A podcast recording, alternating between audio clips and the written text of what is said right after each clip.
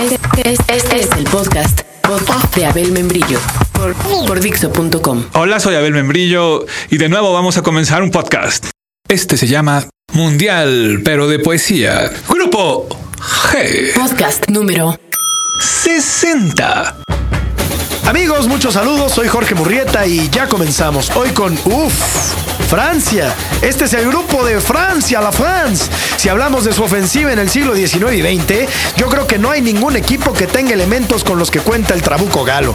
No solamente han pulverizado todas las formas estilísticas en las que se suponía se escribía poesía, sino que además una generación tras otra se han dedicado a evolucionar la propuesta del anterior. Así, tenemos a Baudelaire, a Rimbaud, a Mallarmé, Latremont, a Poliné, los surrealistas y así, avanzando y avanzando, toda una revolución francesa. Digamos que después de derrocar a la monarquía, en 1789, un puñado de rebeldes se dedicó a la labor de liberar también a la poesía y le abrieron una nueva declaración de derechos. De esta escuadra, hoy alinea Malarmé. Hay un ensayo estremecedor de Paul Auster llamado El hijo de Malarmé. Lo primero que sorprende es la disposición tipográfica del poema, impresas en caracteres de diversos tamaños y espesores. Las palabras se reúnen o dispersan de una manera que dista de ser arbitraria pero que no es la habitual, ni de la prosa, ni de la poesía. Malarmé compara esta distribución a una partitura. Al mismo tiempo, advierte que no se trata propiamente de versos, sino de subdivisions prismatiques de l'idée. Música para el entendimiento y no para la oreja, pero un entendimiento que oye y ve con los sentidos interiores. La idea, igual a sí misma, siempre no puede ser contemplada en su totalidad porque el hombre es tiempo, perpetuo movimiento. Lo que vemos y oímos son las subdivisiones de la idea a través del prisma del poema.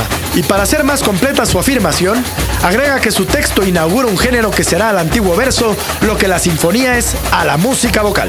Así que tomen sus dados y arrójenlos. Esta es, mi querido Abel Membrillo, una tirada de dados. La versión completa, toda la jugada, la revisaremos desde el inicio. Vean cuántos toques da antes de llegar a gol. Prepárense para ver realmente si este texto consigue hilar una sinfonía dentro de su mente. Jamás, aunque se intente en circunstancias absolutamente eternas, desde el fondo de un naufragio, sea que el abismo, blanqueado, despliegue furioso, bajo una inclinación, planee desesperadamente el ala, la suya, por anticipado recaída de un mal que alza el vuelo y cubriendo los brotes, cortando al ras los altos. Muy adentro resume, la sombra sumida en la profundidad por esta vela alternativa, hasta adaptar a la envergadura. Su abierta profundidad mientras el casco de una embarcación, inclinada a un costado u otro. El maestro, surgido, inductor de esta conflagración, que sé cómo se amenaza, el único número que no puede vacila, cadáver por el brazo. Antes que jugar como maniático cano la partida al número de las olas, un naufragio este, fuera de antiguos cálculos, en que la maniobra con el tiempo olvidada Otrora empuñaba el timón a sus pies del horizonte unánime. Prepara, se agita y mezcla en el puño que le estrechara un destino y los vientos. Ser otro, espíritu para arrojarlo a la tempestad. Vuelve a plegar la división y pasa altivo, apartado del secreto que detenta. Invade al jefe, echa a fondo con barba sometida. Directo del hombre, sin nave, por cualquier parte, donde vana. Ancestralmente de no abrir la mano, crispada, más allá de la inútil cabeza, legado en la desaparición, a alguien ambiguo, el ulterior demonio inmemorial, que ha, con tierras nulas, inducido al anciano hasta esta conjunción suprema con la probabilidad, quien su sombra pueril, acariciada y pulida y devuelta y lavada, flexibilizada por la ola y sustraída a los duros huesos perdidos entre los mares, nacido de un retazo, el mar por el abuelo tentador o el abuelo contra el mar, una posibilidad ociosa. Desposorios, en que el velo de ilusión rebrota su encantamiento como el fantasma con un gesto. Vacilará, se desplomará. Locura. ¡No abolirá! Como si una insinuación al silencio en algo próximo revoloteara. Simple, envuelta en ironía o el misterio precipitado, vociferado, torbellino de hilaridad y de horror en torno al abismo, sin alfombrado ni huir. Y acunará de él índice. Y acunará de él el índice virgen. ¿Cómo si? Pluma solitaria extraviada. ¿Salvo? que la encuentre o la roce un birrete de medianoche e inmovilice en el terciopelo ajado por una risotada sombría. Esta blancura irrisoria, opuesta al cielo, demasiado para no marcar exiguamente cualquier príncipe amargo del escollo. Con él se toque como si fuera el heroico irresistible más contenido por su pequeña razón viril en relámpago. Preocupante, expiatoria y puber muda. El lúcido y señorial penacho de frente invisible titila y luego ensombrece una estatura graciosa tenebrosa en su torsión de sirena por impacientes escamas últimas. Risa que sí, de vértigo, de pie, el tiempo de insulfar, bifurcadas, una roca, una mansión, de inmediato evaporada en brumas, que se impuso un límite en el infinito. ¡Era! Descendiente estelar. ¡Sería! Peor, no más ni menos, indiferentemente, sino igual. El número existiera de un modo que no fuese alucinación dispersa de agonía. Comenzara y cesara, ensordeciendo que negado y cerrado cuando aparecido por fin por alguna profusión extendida como rareza, se cifrará. Evidencia de la suma, a poco que una iluminara. El azar. Cae la pluma, rítmico suspenso del siniestro sepultarse en las espumas originales, donde otrora se sobresaltó su delirio hasta una cima marchitada por la neutralidad idéntica del abismo. ¡Nada! de la memorable crisis. ¿O se fue el acontecimiento? Cumplido en vista de todo resultado nulo humano.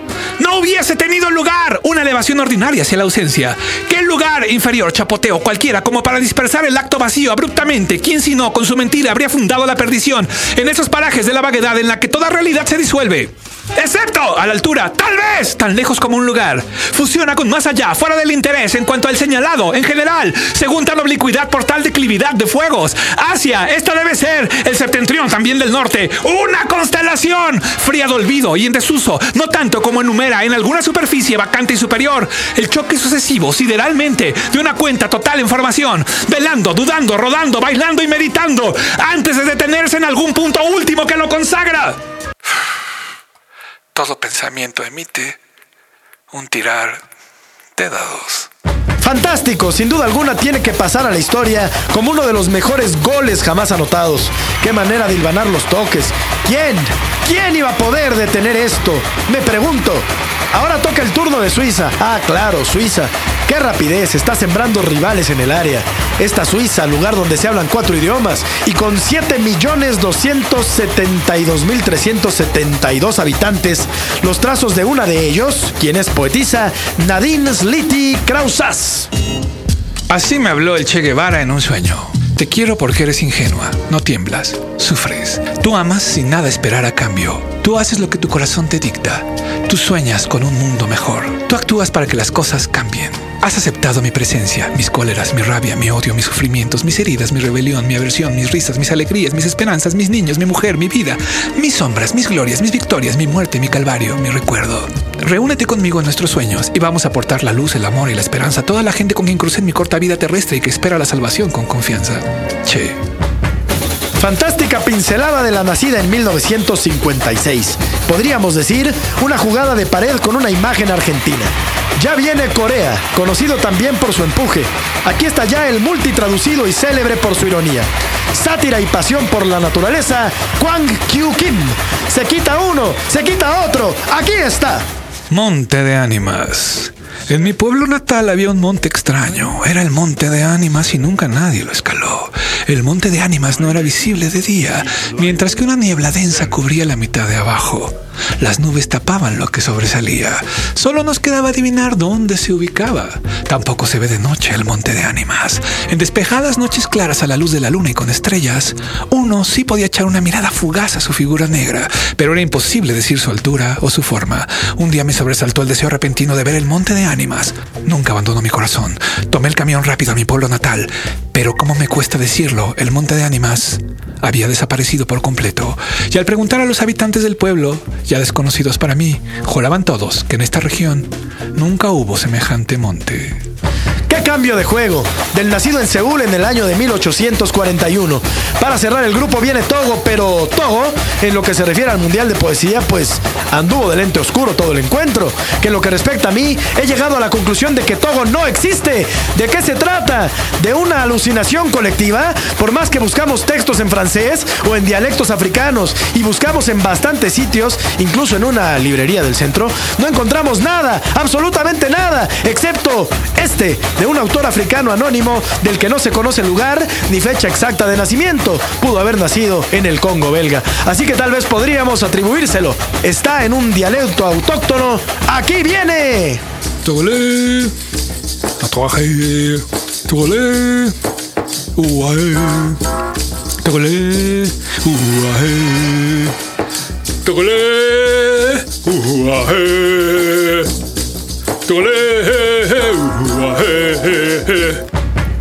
No estamos del todo convencidos debido a que no dominamos los dialectos togoleses. Creemos que la traducción de este texto podría ser esta.